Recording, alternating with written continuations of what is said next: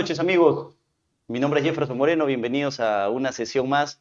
Feliz año a todos porque no nos hemos podido ver, habíamos abandonado un poquito las sesiones, hemos estado de vacaciones y descansando un poco, pero ahora retomamos con la fuerza necesaria para arrancar un buen año 2023.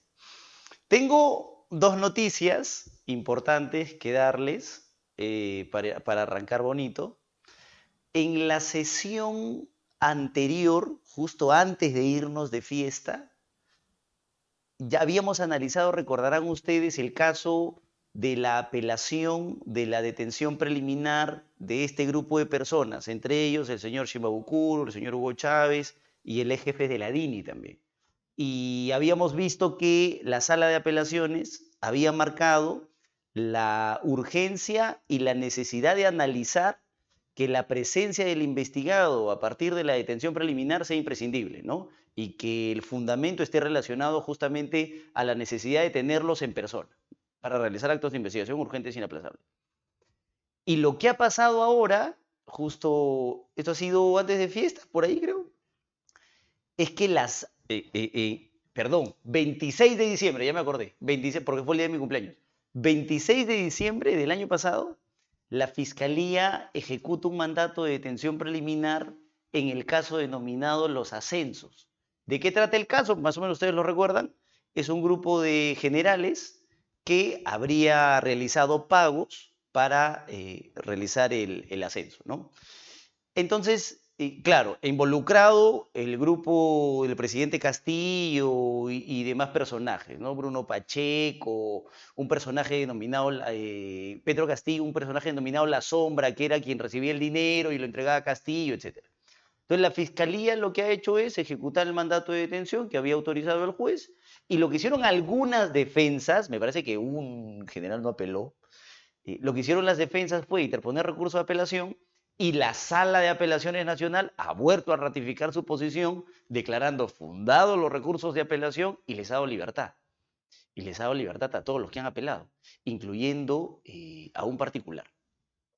Entonces ahí eh, nuevamente se marca la posición de que las detenciones preliminares judiciales ya no son más una tacita de café que no se le niega a nadie, sino que deben ser absolutamente excepcionales y que me parece que el mensaje de la sala es bastante claro hay que revisar muy bien antes de adoptar una medida, sobre todo donde no hay un debate de partes en su adopción. ¿no? Entonces, ese es un dato importante. No tengo la resolución todavía, probablemente para la próxima semana. Tengo entendido que inclusive todavía no está materializada, pero ya lo veremos en el camino. Pero sí les comento esa decisión que más o menos por ahí he visto en noticias, he intentado compartir, pero hay que revisar, como nosotros somos abogados, y no nos interesa un poquito el escándalo, sino el razonamiento judicial, hay que revisar a detalle todavía la resolución judicial. Pero ese dato me parece fundamental que no hay que dejarlo pasar. Y el segundo dato, entrando un poquito a materia, que es el plato de fondo de lo que vamos a conversar hoy día, es esta apelación 43-2021 del Santa. Es de fecha 23 de agosto del 2022. El Gran Pipa ya la va a compartir ahora después de la, después de la transmisión y todo lo que explotemos en la semana la apelación 43-2021 del Santa, que es el caso de la señora Gloria María Herrera Baluís. Saben ustedes ya que la Sala Penal Permanente de la Corte Suprema ahora no solamente conoce los recursos de casación, sino también las apelaciones en estos procesos especiales por razón de la función pública. Entonces, nos está regalando buenas apelaciones, pero en esta apelación en concreto, que es la apelación 43-2021 del Santa, lo que, me, lo que me interesa rescatar es esto, para lo que es objeto de nuestro conversatorio de hoy. Dice la sala penal permanente en la ponencia de la magistrada Altabás Cajat que cuando una defensa solicita un acto de investigación y la fiscalía niega la realización de ese acto de investigación, lo que está afectando es el derecho a la defensa en su manifestación de solicitar actos de investigación pero que no afecta el derecho a la prueba. ¿Por qué no afecta el derecho a la prueba? Porque de prueba solamente se puede hablar en juicio. Ese es el razonamiento en dos párrafos. Me parece interesante, pero vamos a ver qué piensa eh, el invitado del día de hoy para conversar de ese aspecto. Y les quiero, ya entrando a lo que me interesa para el día de hoy, yo les quiero contar un poquito en términos personales que hace mucho tiempo yo he conocido a través de la lectura a un profesor y siempre lo conocí a través de la lectura de la dogmática penal, del, penal sustantivo. Sin embargo, cuando yo lo he conocido, inclusive conversando ahora antes de entrar a la entrevista, el doctor me volvió a reafirmar aquello que siempre me impactó desde la primera vez que lo conocí. Y me dijo, muy bien con la dogmática, espectacular, está perfecto, hay que conocerla, hay que aplicarla, pero lo más importante en un proceso penal, sobre todo si somos abogados litigantes, son los hechos y las pruebas. Eso es algo que a mí me ha marcado de por vida para el trabajo diario y me estoy refiriendo al doctor José Luis Castillo Alba, que nos acompaña el día de hoy. Mi estimado doctor, bienvenido. Gracias por aceptar la invitación para poder conversar hoy día. A ti, mi querido Jefferson, un honor estar acá contigo en las instalaciones de, del EP, domingo en la noche, donde todos están descansando y espero que las personas que nos acompañan puedan compartir con nosotros algunas inquietudes. Eh, realmente es un gusto, una satisfacción, eh, sobre todo que tú perteneces a los eh, abogados de la nueva generación que también le está yendo profesionalmente y tiene muy buenos aportes en materia de respeto a los derechos este, fundamentales. Pero el verdadero aporte de este año creo que va a ser el libro. Les, cuento a todos, ya lo había compartido, pero les cuento que el doctor acaba de publicar este librito que es El derecho a la prueba en la investigación preparatoria, que va a ser el motivo de nuestra conversación, porque a mí me parece que el título nada más, y se lo decía antes de entrar al doctor, el título más es tentador y es provocativo, porque doctor, arranquemos por ahí. Muchas personas que probablemente nos ven ahora, porque yo lo he visto siempre, eh, nos pueden decir, pero doctor, hay un problema en el título. ¿Cómo va a decir que hay derecho a la prueba en la investigación preparatoria si, como dice la Corte Suprema en la apelación 43-2021 del Santa, prueba solamente en juicio y no en la investigación? ¿Qué le decimos a esa gente, doctor? Eh, en principio que, en el derecho eh, hay un buen margen de apreciación, de discusión, de debate, y lo que importa son los argumentos y las razones, no tanto académicas, de posición de escuela, sino más bien de carácter constitucional y convencional. En particular, considero que el derecho a la prueba rige también en la investigación preparatoria que incluye eh, las diligencias preliminares eh, por tres razones básicas. En principio, el derecho a la prueba es un derecho constitucional implícito, no taxativo, no regulado, que ha sido reconocido de manera directa y expresa por el Tribunal Constitucional. Y justamente el Tribunal Constitucional, en el caso Curse Castro, que ya tiene más de 12 años, ha establecido de manera expresa el reconocimiento del derecho a la prueba en sede de cautelar, en sede de la prisión preventiva actualmente configurada o el mandato de detención. Este caso, Cruce Castro, que venía de Arequipa, supuso, por ejemplo, la discusión de si la sala tenía la potestad de ignorar un peritaje que se había presentado y que era positivo al imputado, que justamente había analizado una pericia de, ADN hematológica de sangre y el resultado era negativo. El Tribunal Constitucional dijo, la sala al momento de dictar el mandato de detención ha actuado de espaldas al derecho a la prueba porque no ha ignorado este informe pericial que había sido presentado y admitido oportunamente por la sala. Entonces ya el Tribunal Constitucional nos ha marcado un sendero, un derrotero, una línea de reflexión que sirve como precedente eh, material, no precedente vinculante o en sentido formal, pero sí un criterio importante. Y otro aspecto también central, el derecho a la prueba, es como el derecho a la, defensa, el derecho a la presunción de inocencia, el derecho a, la imparcialidad judicial, un derecho que rige desde la primera eh, imputación o del inicio de las diligencias preliminares. A nadie se le ocurre decir que el derecho a, la, defensa nace con el juicio oral o que el derecho a la presunción de inocencia nace con el, con el juicio oral. Eh, los derechos fundamentales eh, rigen desde el momento que la persona ingresa al contexto y al escenario penal. Y el derecho a la prueba no es eh, la excepción, eh, sino cómo nosotros explicamos que las personas terminan con detenciones preliminares, prisiones preventivas, medidas limitativas de derecho, etc. Es porque justamente el Ministerio Público, como titular de la acción penal, realiza actos de, investigación y en sentido material practica o ejecuta un denominado derecho a la prueba. igual los investigados, las partes pasivas, las partes activas, también tienen derecho a aportar.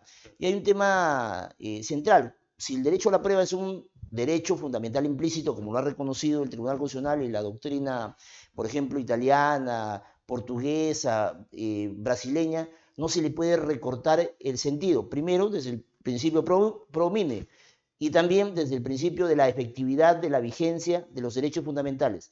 Toda interpretación que se realice de un derecho fundamental tiene que ser eh, efectivo y, potenciador del derecho fundamental. El artículo 29.a de la Convención Americana de Derechos Humanos establece la necesidad de una eh, interpretación de los derechos humanos eh, a favor de la persona, no en contra. Entonces, mal se hace recortar su derecho, el derecho a la prueba, en su alcance, limitándolo únicamente al juicio oral.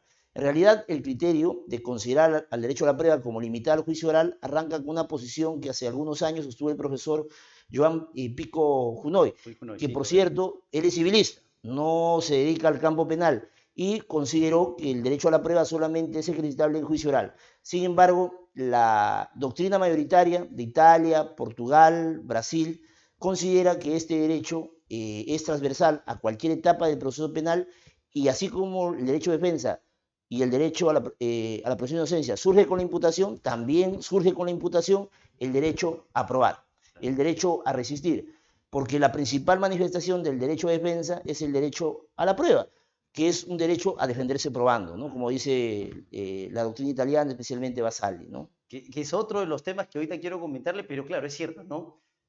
tenemos una visión, como usted dice, restringida. Hay un punto de vista de carácter restrictivo aquí, ¿no? De cierta forma, y hay una interpretación amplia, que es la interpretación que acaba de hacer usted. Pero de cierta forma el Perú creo que todavía tiene esta visión restrictiva, ¿no?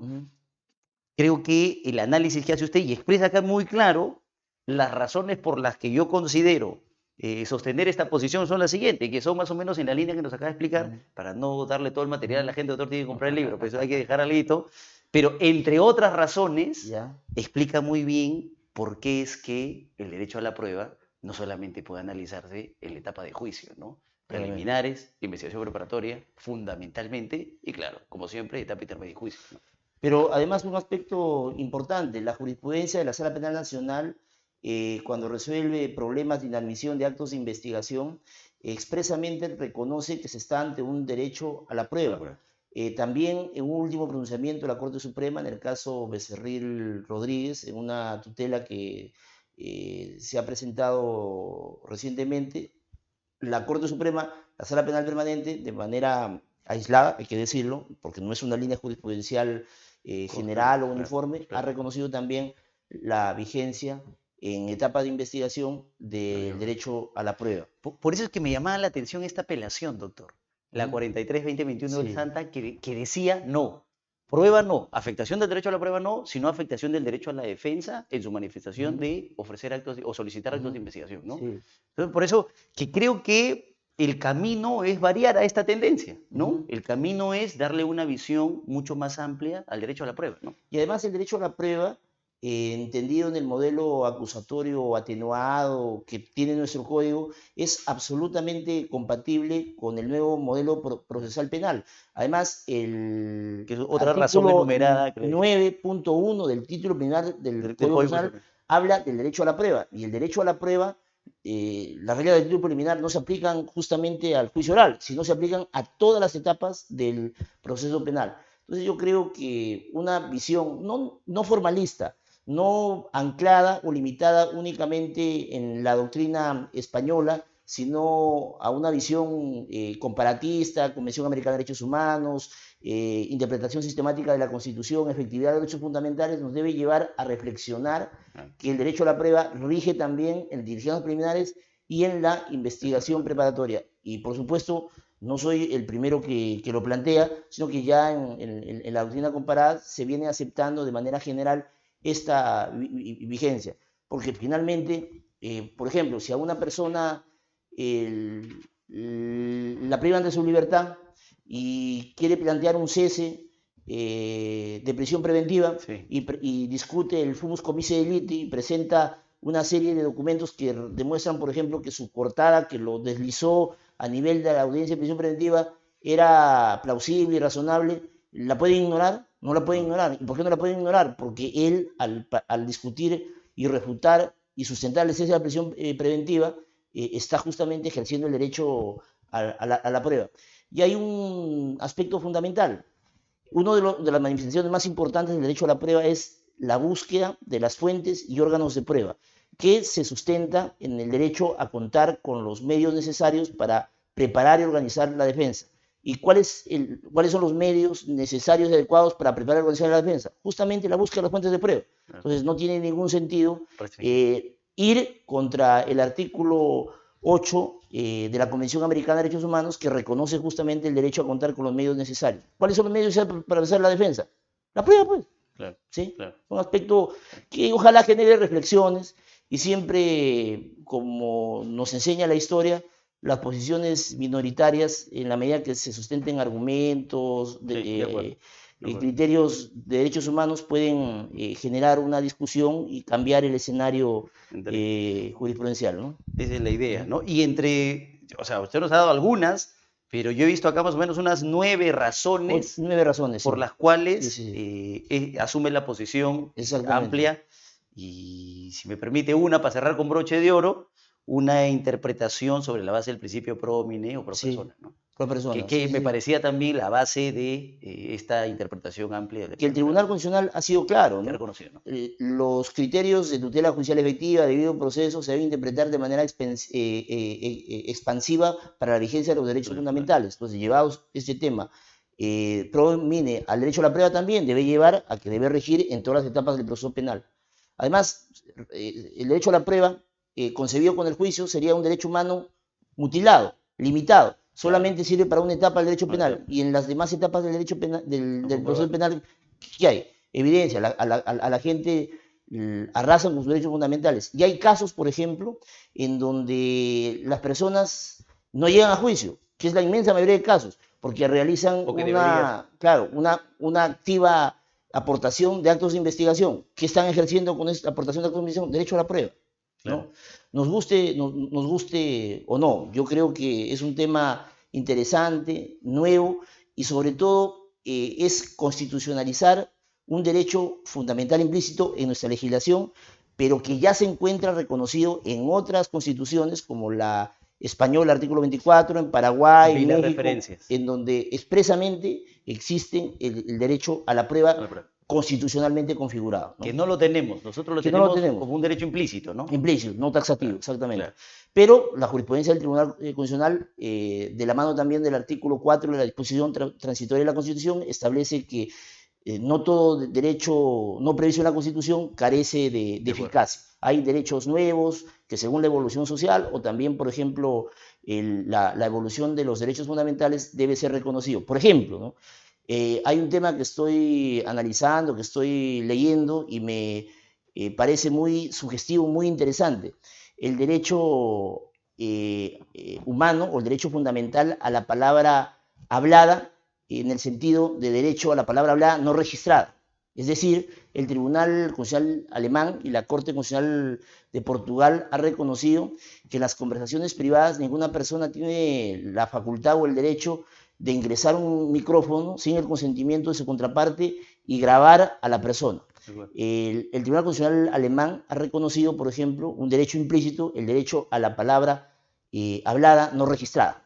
O sea, es, decir, no hay derecho a la grabación. Y digo esto porque es un tema bastante interesante, porque acá en el Perú se ha vuelto común señalar que según la teoría del riesgo, cualquier persona puede grabar a otra en la medida que la otra no tiene eh, autocontrol o no se limita en sus, en, sus palabras. Mm.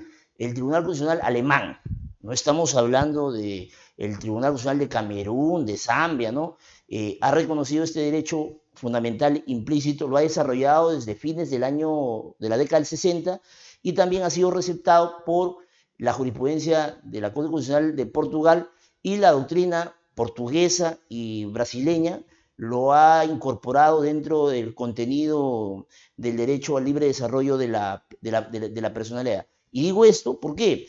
Porque hay una aceptación mecánica en el Perú de criterios eh, jurisprudenciales que en otros países eh, encienden vivas este, polémicas. ¿no?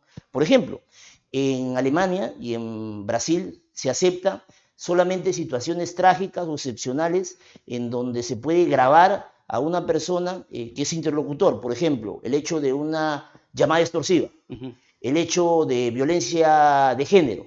Pero en supuestos normales, ninguna persona tiene la facultad de meter el micrófono a otra para registrar la conversación y luego utilizarle con fines eh, protervos. Es un tema interesante que no tiene nada que ver con la lucha anticorrupción o, el bloqueo de, no impunidad, sino con la vigencia de los derechos fundamentales. Porque uno de, los criterios de la universalización de los derechos fundamentales es que justamente eh, no tienen un carácter local, focalizado en un determinado país. Y este es un derecho que tiene ya más de 60 años y que en Alemania eh, se viene aplicando de manera interesante, igual en, en Portugal. En Brasil también en gran medida la doctrina constitucional eh, lo acepta de modo mayoritario.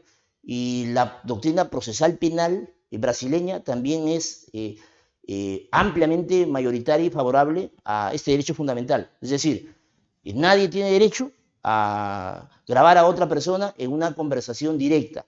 No estamos hablando del derecho al secreto de las comunicaciones, es decir, cuando un tercero ingresa a grabar de manera indebida a través de escuchas eh, eh, ambientales, etcétera, sino lo tradicional. Alguien importa un lapicero, una cámara, una grabadora, utiliza un celular, y video. Exacto. Es un tema bastante interesante, bastante interesante, pero que obliga a salir de la rutina y el marasmo de las categorías formales sustantivas del derecho penal o del proceso penal y hacer un buceo de lo que a veces no nos gusta a nosotros los penalistas o los abogados especializados, leer bastante eh, jurisprudencia y doctrina constitucional o del desarrollo del Tribunal Europeo de Derechos Humanos. Ojo, esto no es una invención mía, no es un criterio que yo estoy planteando de manera aislada. Ya tribunales constitucionales eh, que tienen legitimidad y reconocimiento internacional lo han consagrado hace, hace mucho tiempo. Y digo esto porque debería revisarse lo que ya se ha dado por zanjado en la jurisprudencia eh, peruana, ¿no? Hay que actualizarnos, ¿no?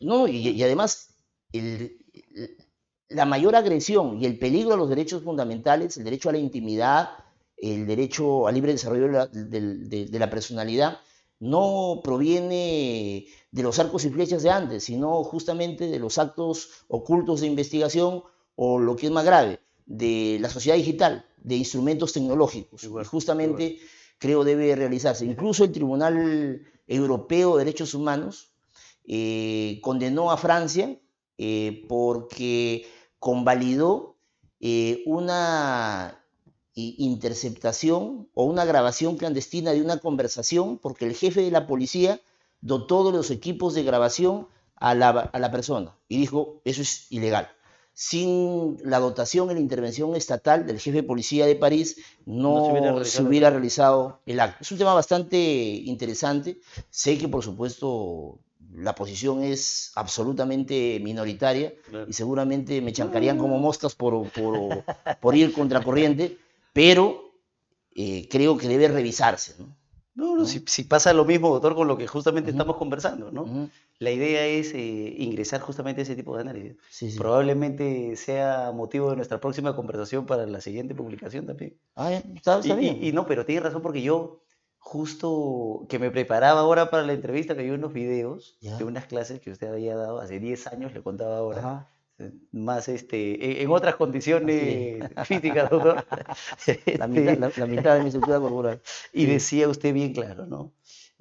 hay una deformación, y creo que sí, pues, un poquito, no sé si mi generación, los que vienen detrás, pero hay un poquito una deformación que nos gusta mucho, tanto la, la especialización que perdemos de vista algunas cuestiones muy generales, las constitucionales, la teoría general del derecho, ¿no? la filosofía propia. Entonces, creo que es algo a lo que tenemos que regresar sin duda. Por eso es que me ha gustado mucho el trabajo. Y mire que me he metido mucho. Yo eh, me metí a revisar un poco y encontré varios temas que me han llamado la atención. Que era uno, ese tema del título, que lo encontré en la concepción amplia, del derecho a la prueba. Y otro tema que me ha llamado la atención, doctor, es que usted hace una diferenciación aquí interesante entre los actos de investigación y los actos de prueba. Y marca la diferencia por la etapa, eh, por la ejecución, etc. Pero aquí en, una de las diferenciaciones, sé que luego viene la aclaración, ¿ah? pero en una de las diferenciaciones usted dice, en cuanto a la ejecución, los actos de investigación pueden llevarse sin contradicción de las partes con la única intervención del Ministerio Público a diferencia de los actos de prueba, obviamente, este, los del juicio, ¿no? Y me llama la atención porque luego hace la aclaración, pero hace la afirmación de que los actos de investigación pueden realizarse sin la participación de la defensa o sin el control de la defensa, que es una constante en el país y que creo que está cambiando. Sí. Y que creo que ahora, inclusive con últimos pronunciamientos que me parece que hemos analizado sobre Incluso la posibilidad de interrogar testigos protegidos o la posibilidad de interrogar colaboradores eficaces ha tenido una mutación, ¿no? Aquí usted hace una explicación, doctor, de, cómo es que eso de cómo es que eso ha cambiado hoy en día y cómo es que debemos permitir o maximizar el derecho a la defensa, ¿no? Inclusive en actos de investigación. Eh, a ver, en realidad lo que hago eh, es repetir una posición canónica en la doctrina española, argentina, italiana, histórica, de que la característica y el rasgo propio de la investigación, la antigua instrucción, era la unilateralidad de los actos de investigación por parte o del juez o en este caso el Ministerio Público. Sin embargo, por ejemplo, una práctica semejante en el Perú es inconcebible. El artículo 139.14 de la Constitución peruana establece el derecho de defensa en cualquier estado del procedimiento en cualquier estado del procedimiento, lo cual supone también diligencias preliminares e investigación preparatoria. Y como lo ha reconocido muy bien y de manera magnífica el doctor César San Martín Castro y la Sala Penal Permanente, el modelo procesal peruano en la investigación es un modelo participativo, un modelo eh, de intervención de las partes, no solamente del imputado y su defensa, sino también de los actores civiles y demás partes eh, pasivas de, las decisiones preliminares o la investigación preparatoria. Y esto es importante, ¿por qué? Porque la mayor vulnerabilidad, riesgo y afectación de los derechos fundamentales se produce lamentablemente no a nivel del juicio oral, donde hay garantías, controles epistémicos, principios eh, consagrados, principios de, publicidad, concentración y mediación, sino se produce en sede de las diligencias preliminares o la investigación. Y ya el Tribunal de Derechos Humanos, el Tribunal Europeo de Derechos Humanos, ha reconocido que a mayor riesgo y vulnerabilidad de las personas, por ejemplo, privadas de su libertad o expuestas a la afectación de sus derechos fundamentales, es necesario compensar con un reconocimiento mayor del derecho de defensa y en particular el derecho a contar con un defensor técnico. Esto es importante, eh, ¿por qué? Porque la Corte Interamericana de Derechos Humanos, en el caso eh, eh Vélez Lor, eh, y, y, uno de los casos también muy importantes que ha tenido, por ejemplo, el caso J con, contra Perú y varios casos contra Venezuela, en el caso Barreto Leiva, por ejemplo, ha reconocido que el derecho de defensa surge con la primera imputación y que no se puede permitir que la persona vaya a declarar sin que previamente haya leído o revisado los actuados de la investigación. Por ejemplo, el Código Procesal eh, de la provincia de Buenos Aires reconoce que recién la persona puede tener acceso a los actuados desde el momento eh, que, que declara pero la Corte Interamericana ya ha señalado que esta posición es absolutamente incorrecta. La persona antes de declarar tiene derecho a revisar los antecedentes de la investigación, los hechos, la imputación. Incluso el Código Procesal Penal peruano es mucho más eh, eh, tuitivo y protector que la misma jurisprudencia de la Corte Interamericana. El, el eh, Código Procesal Penal peruano, el artículo 87, establece que la persona antes de declarar tiene derecho a que se le informe de los hechos, la evidencia que sustenta y la calificación jurídica que se le presenta. Y cuando hay una variación de la imputación, cuando hay una variación de la imputación en el sentido aditivo, se le pueden agregar cargos, es necesario que se le corra traslado y se lo vuelva a llamar a declarar.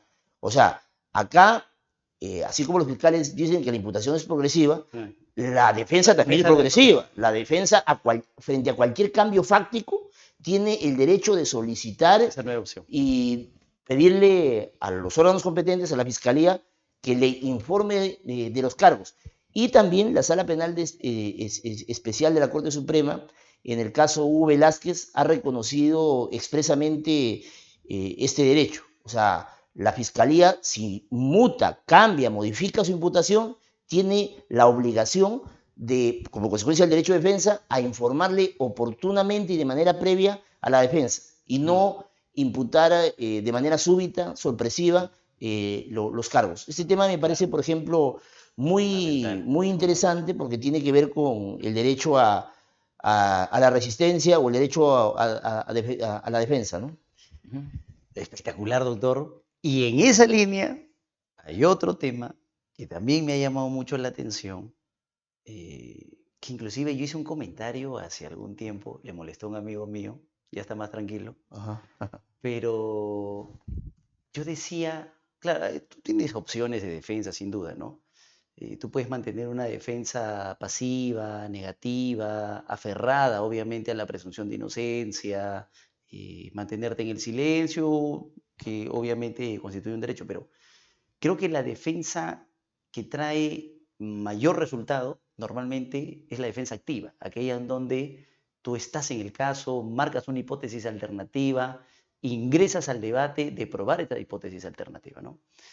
Y como usted bien ha diferenciado acá, nuestro código regula la posibilidad de que el investigado solicite actos de investigación cumpliendo los requisitos de pertenencia y utilidad. Creo que eso lo conocemos, no se discute, pero usted marca una, eh, un tema diferente al hecho solamente de solicitarle actos de investigación al fiscal pertinentes y útiles, como manda el código, sino que usted desarrolla lo que ha titulado una investigación defensiva, que es algo que a mí me llamó mucho la atención.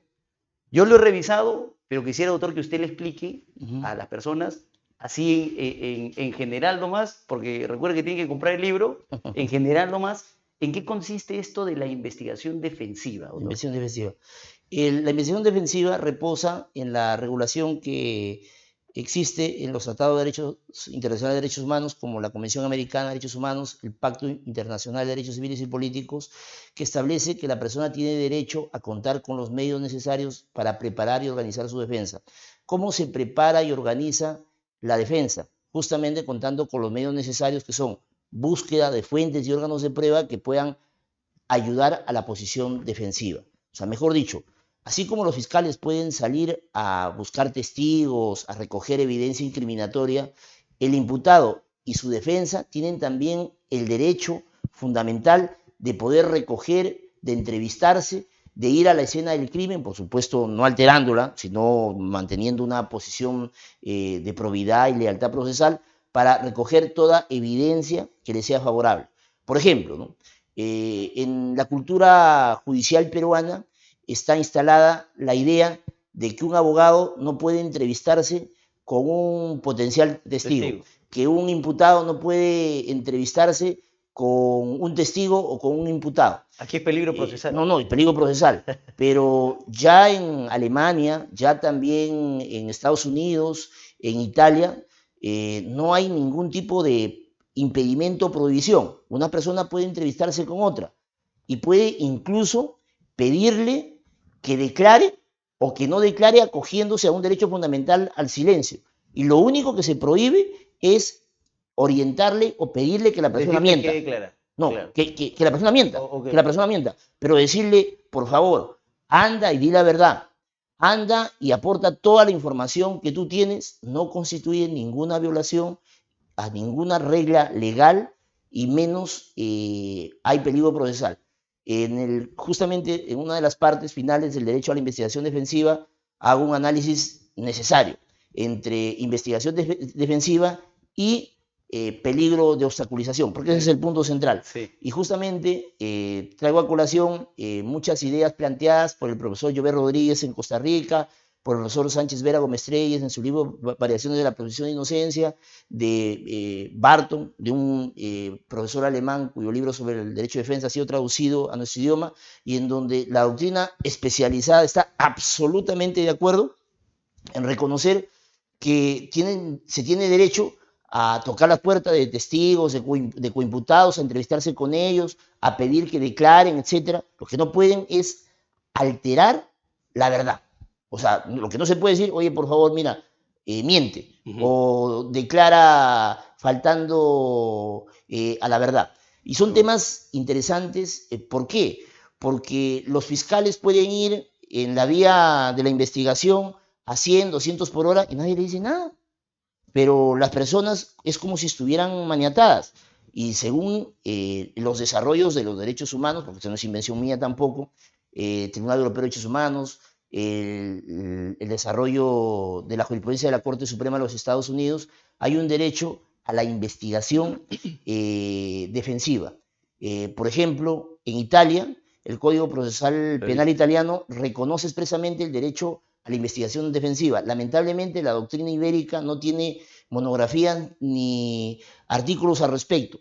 Pero, por ejemplo, en Portugal y Brasil, para hablar de la realidad latinoamericana hay corrientes de opinión absolutamente prevalecientes que establecen que el sistema procesal permite y autoriza, eh, justamente por respeto al derecho de defensa, a realizar una doble investigación, el Ministerio Público y también la defensa.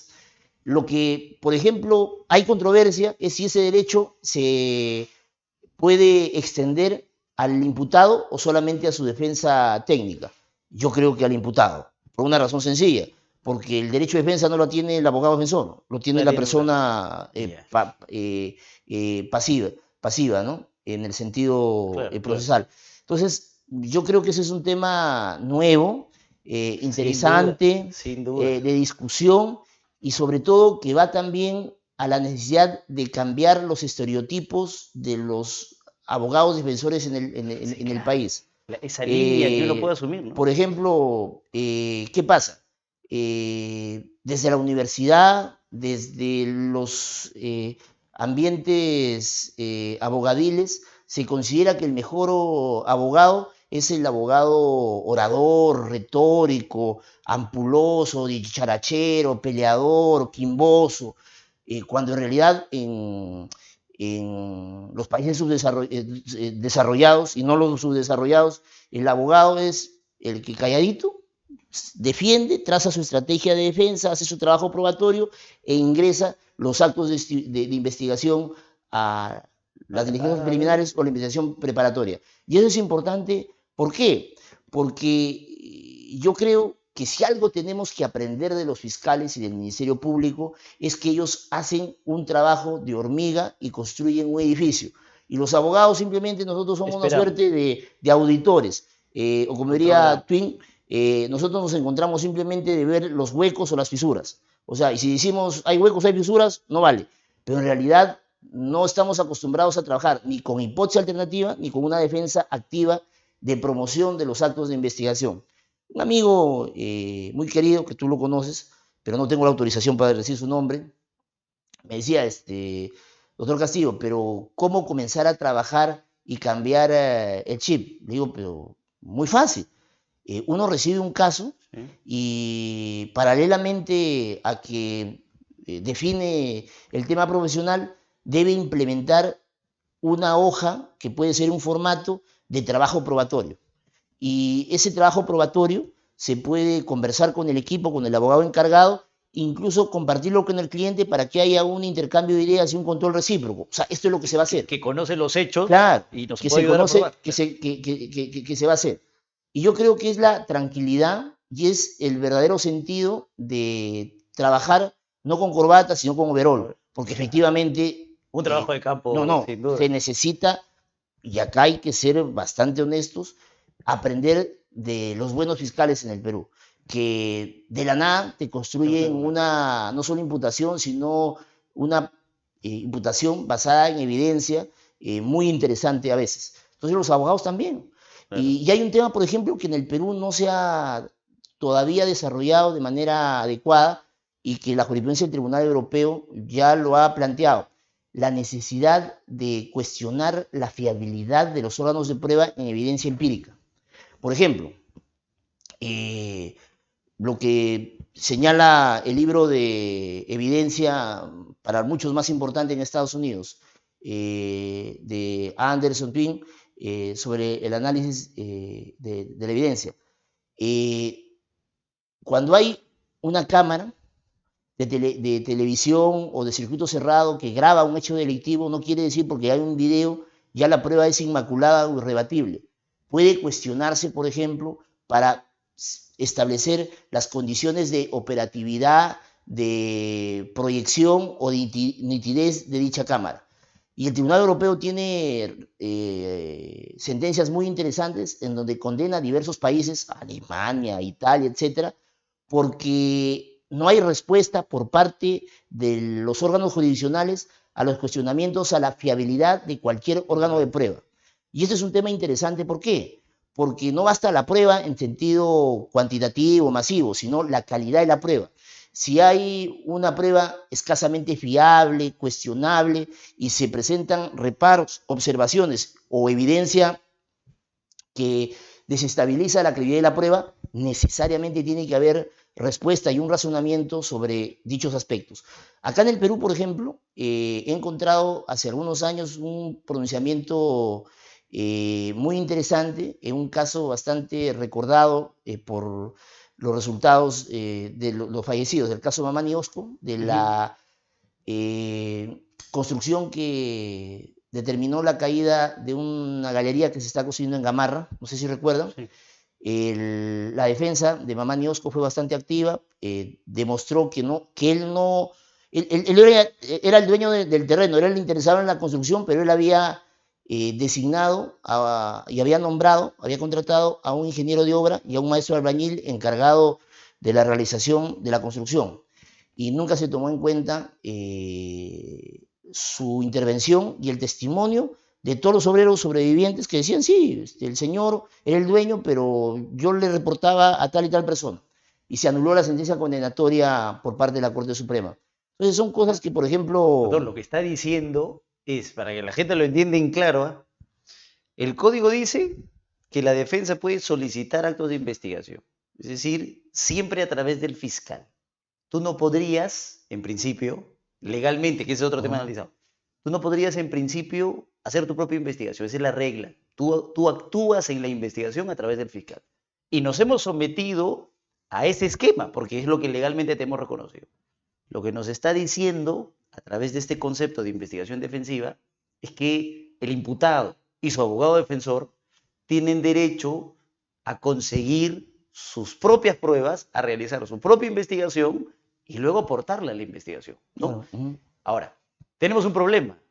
Eh, el reconocimiento legal, porque alguien le podría decir, pero doctor, ¿por qué va a hacer eso si puede actuar a través del Ministerio Público? No, finalmente se puede actuar eh, a, través del Ministerio Público, pero por ejemplo, en temas de compliance o las eh, investigaciones defensivas preventivas, por ejemplo, hay indicios de corrupción en una empresa y los órganos competentes de la empresa eh, disparan las alarmas y establecen cualquier contingencia penal.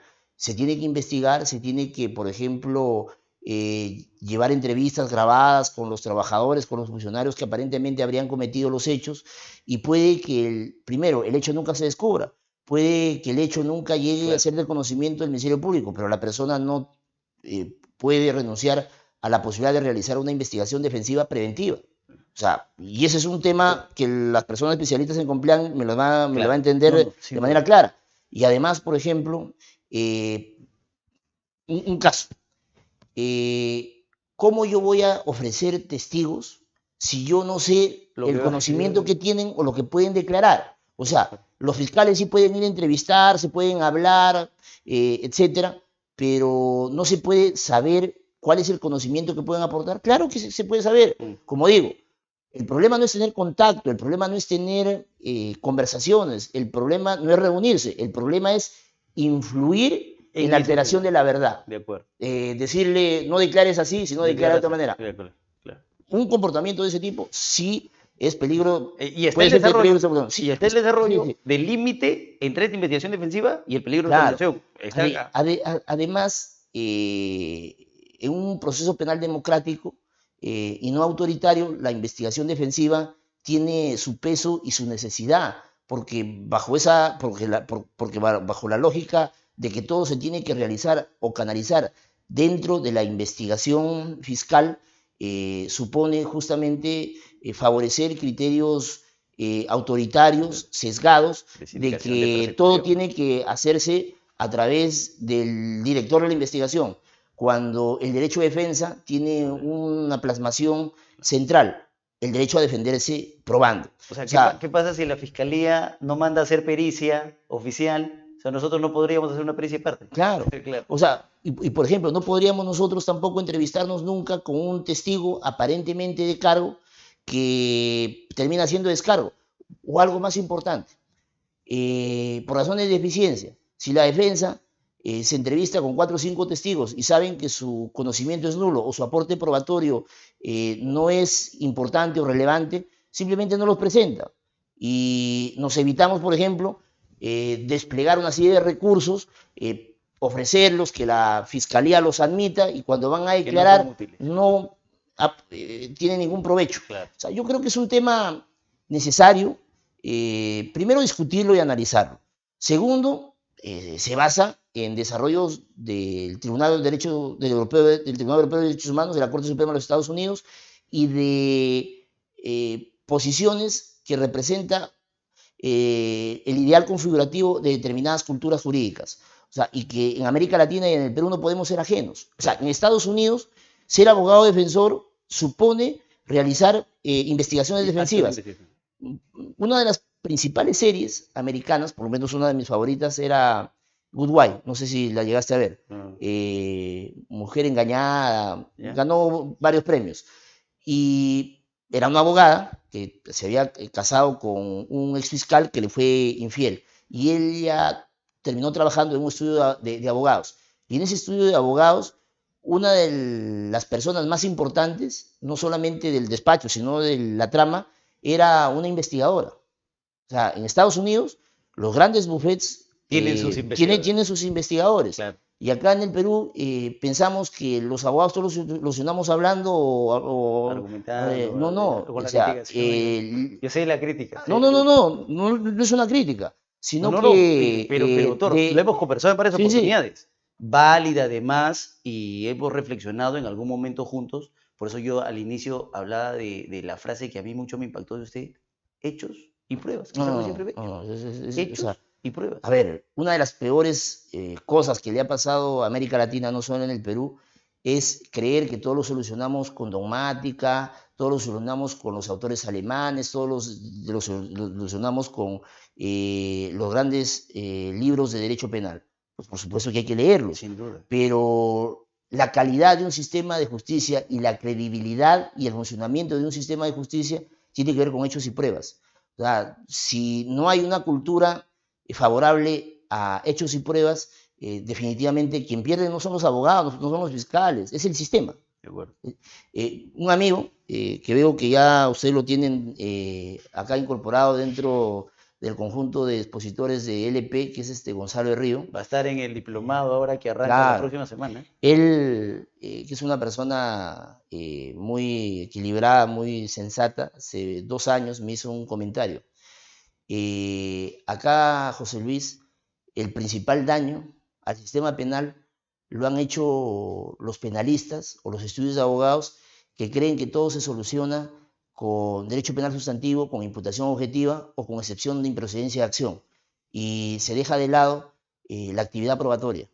Eh, yo creo que debe cambiarse ese chip y debe modificarse eh, por completo.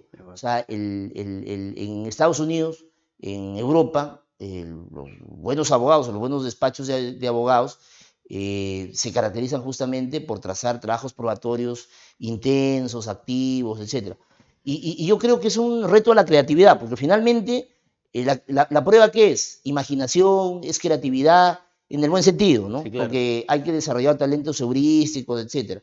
Y repito, y es la tercera vez que lo digo, que los fiscales en el Perú nos llevan a los abogados una gran diferencia porque los, fiscales tienen que construir muchas veces de la nada una hipótesis, que luego puede refutarse, puede caerse, etcétera, pero, pero trabajan sobre base de, de, evidencia. pero no estamos acostumbrados. No, no, no, no. está acostumbrado. O sea, nuestra, por, por, eso que me parece revolucionario. Nuestra cultura legal no está diseñada todavía eh, para un litigio de esa naturaleza. ¿Por qué? Porque nosotros todavía consideramos que el buen abogado es más cercano al profesor, al expositor, que al abogado que efectivamente eh, se ensucia los zapatos y sale a buscar su evidencia o investiga, analiza, procesa la información y, la presenta. Que son, ojo, modelos de, cultura legal.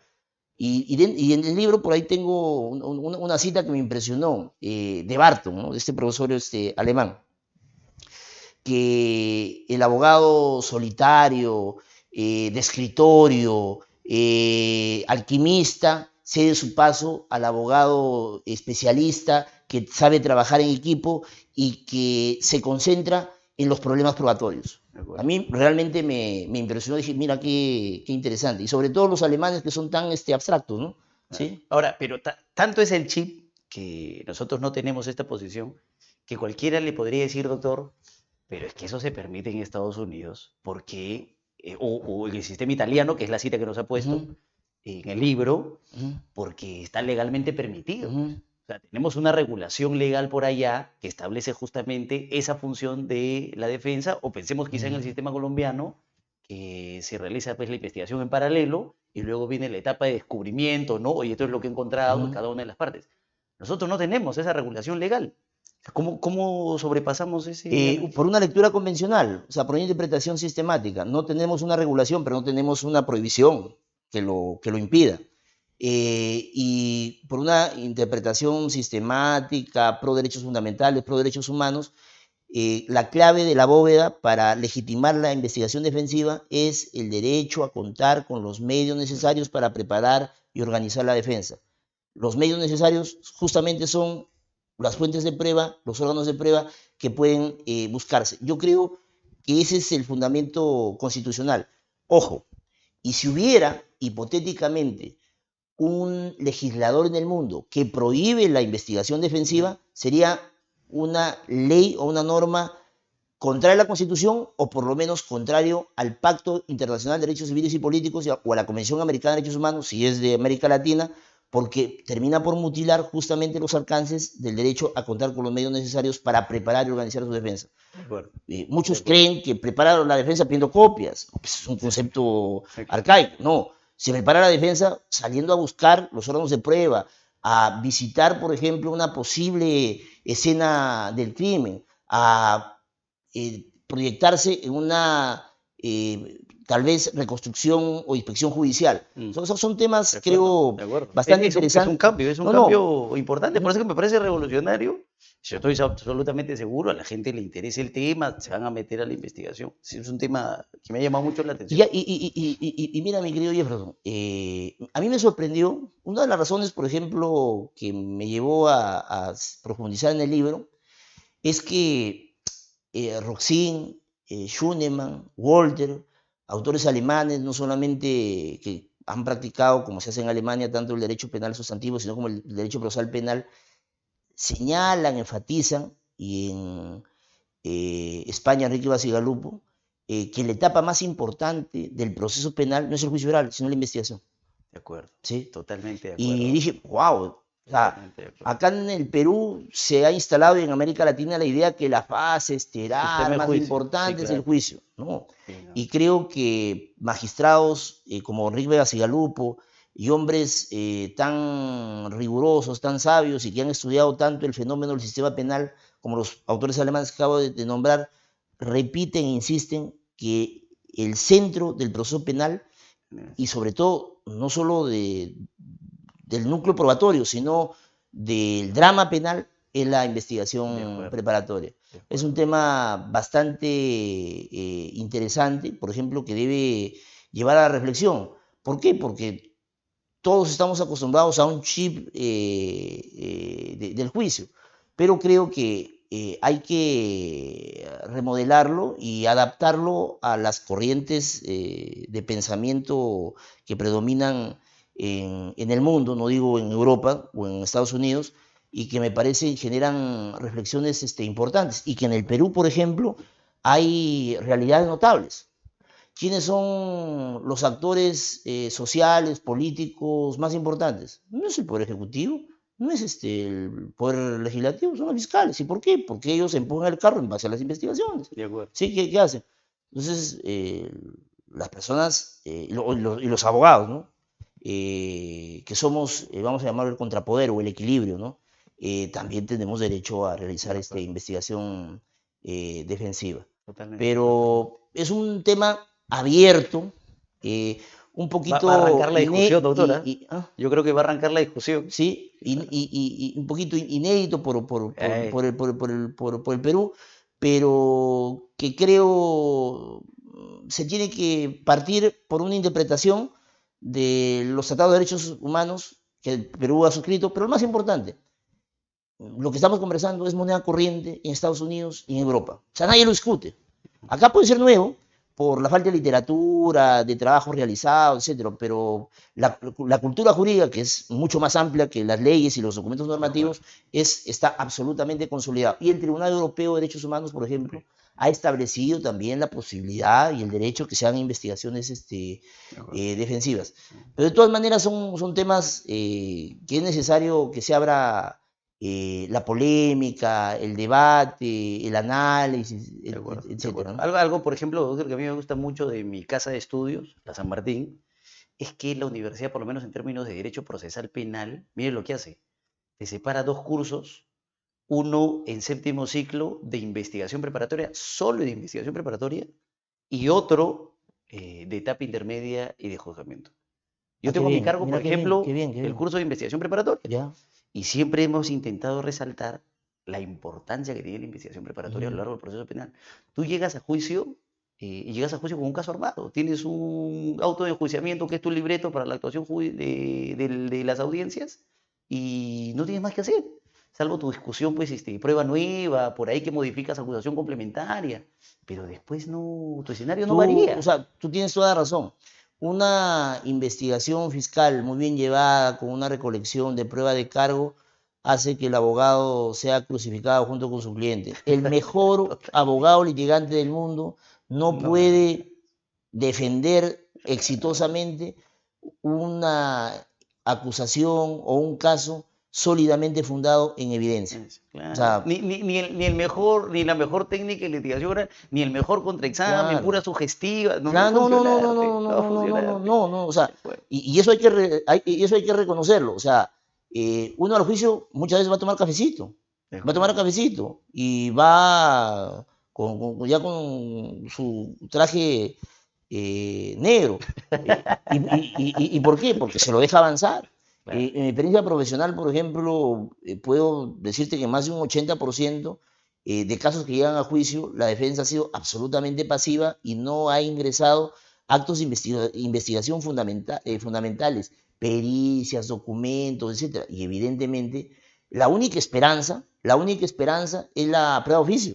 La única esperanza. Pero aún así, ni siquiera eh, a veces O la, eh, la crítica, la- eh, el encontrar la fisura, No, lo que conversabas al inicio, que en un tema de juicio es un poco No, complicado. no, o sea, ojo, eh, yo creo que los abogados tenemos que aprender de los buenos fiscales, porque hay muy malos, en lo personal y en, el- en el trabajo.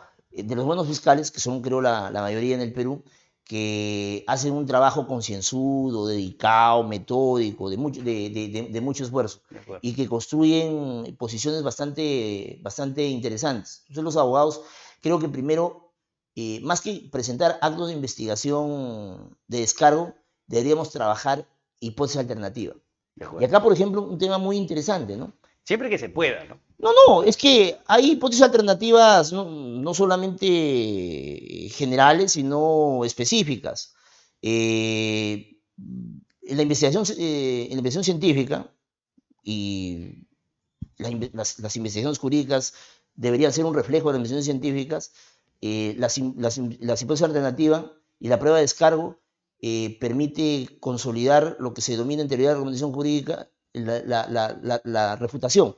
La refutación. Y lo, como decía Popper, eh, las teorías, las hipótesis se enriquecen y se mantienen en la medida que resistan la prueba eh, de refutación o los cuestionamientos que, se planteen. Y acá, por ejemplo, creo que en, el Perú eh, debería comenzarse a trabajar con hipótesis alternativas. Ojo, la Corte Interamericana de Derechos Humanos ya, ya ha reconocido la, necesidad de respetar y de tomar en cuenta las hipótesis alternativas.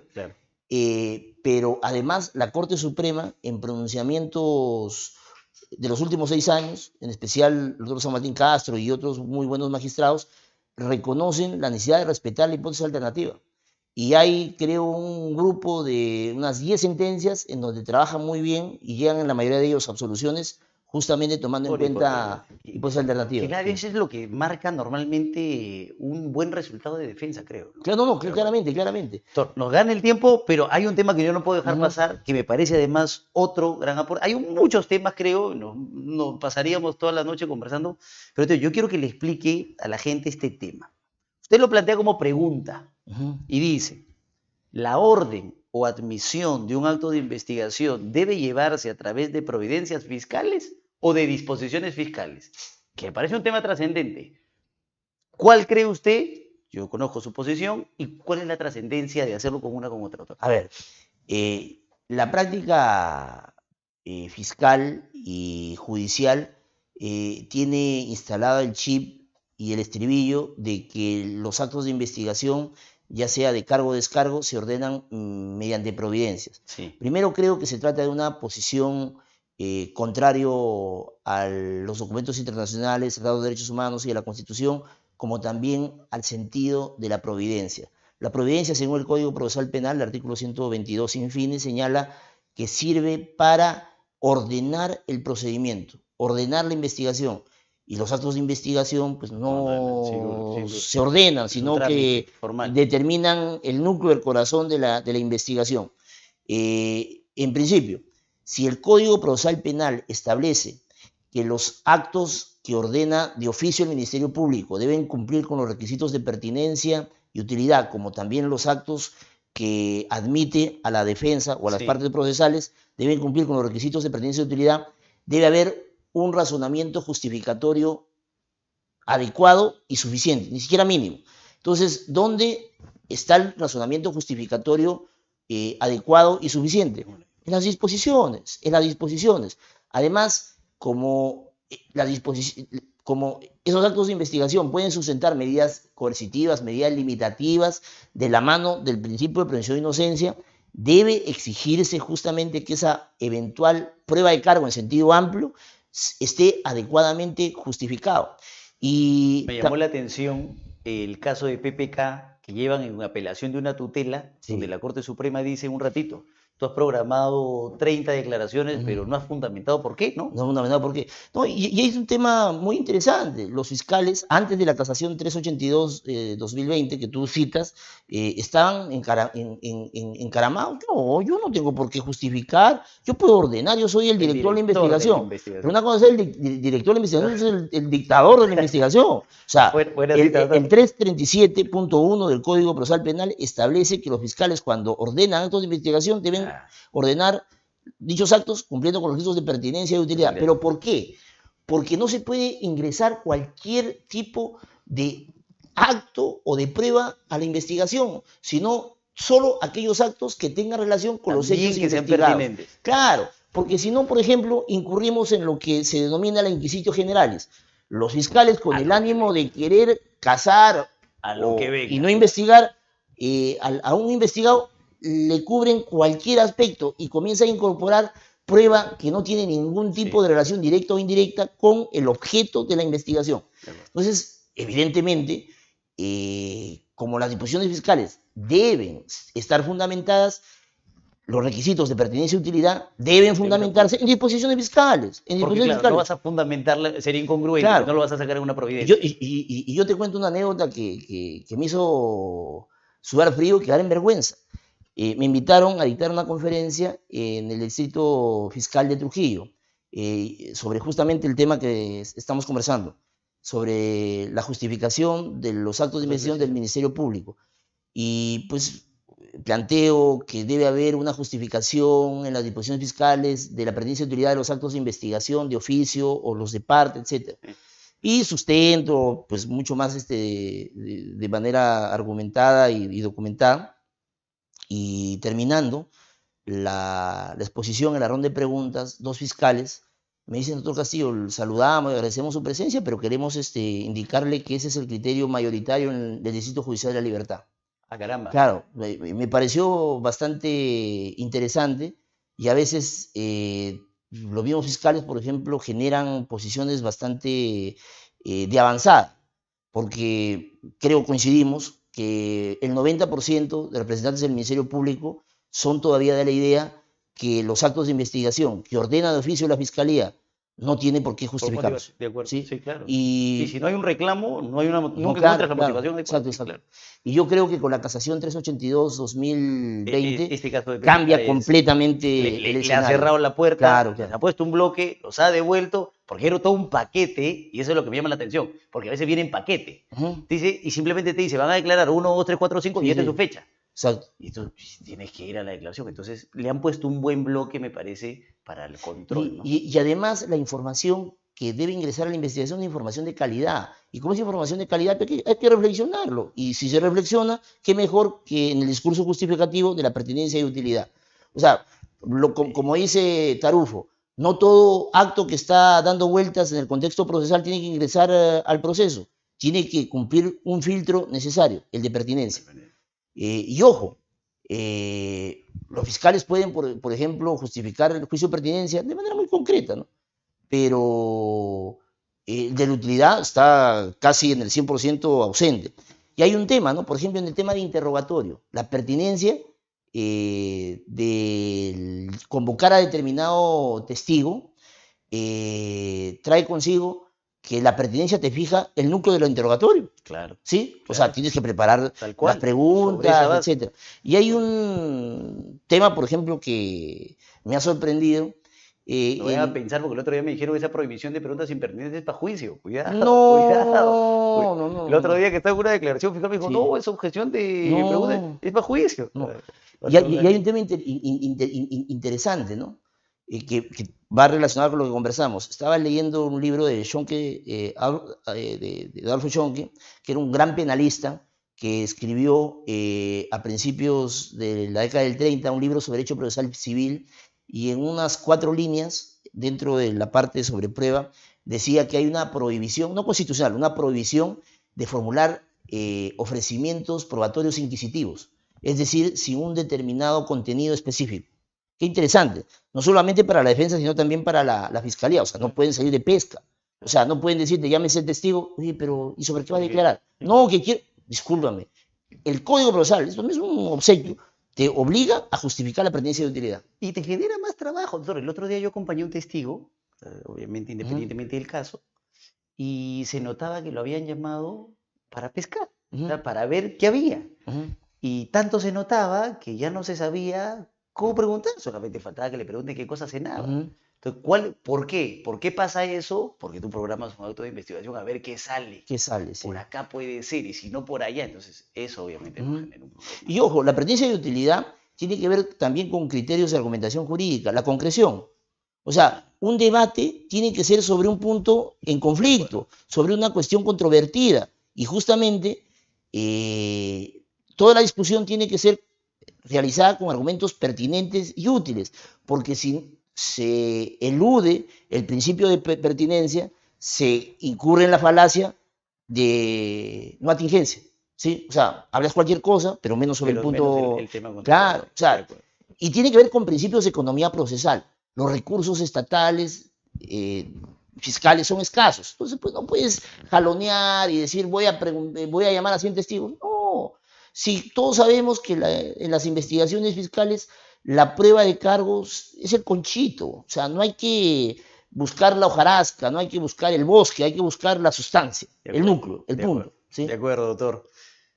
Ha sido un tremendo gusto conversar. Un gusto mío, mi querido. Hay muchos más temas, pero hay que dejar a la gente, doctor, que, compre libros, que tampoco no, se lo vamos a dar todo. Que, que también este, hablen con los proveedores de Pacífico, que es justamente la editorial que ha tenido a bien eh, publicar el texto en un tiempo récord, porque realmente en dos días imprimieron el, el- el libro. De acuerdo, de acuerdo, Eh, a veces publicar libros en el Perú de Derecho, en editoriales eh, serias, es como la impresión de un diario, lo tienen que hacer de un día para otro, ¿no? Sí, sí, sí.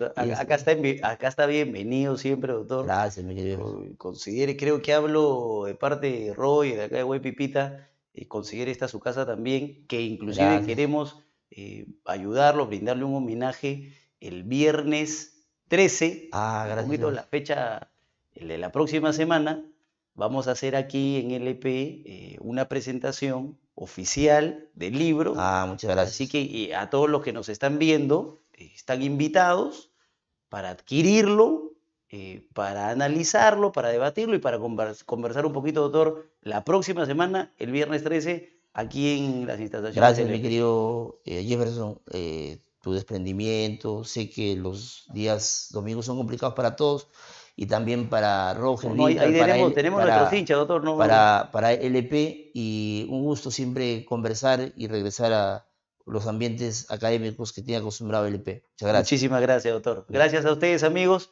Hasta el próximo domingo a la misma hora ahí para competir con Cuarto Poder, con Panorama. Estamos bien. Cuídense, cuídense mucho. Bueno.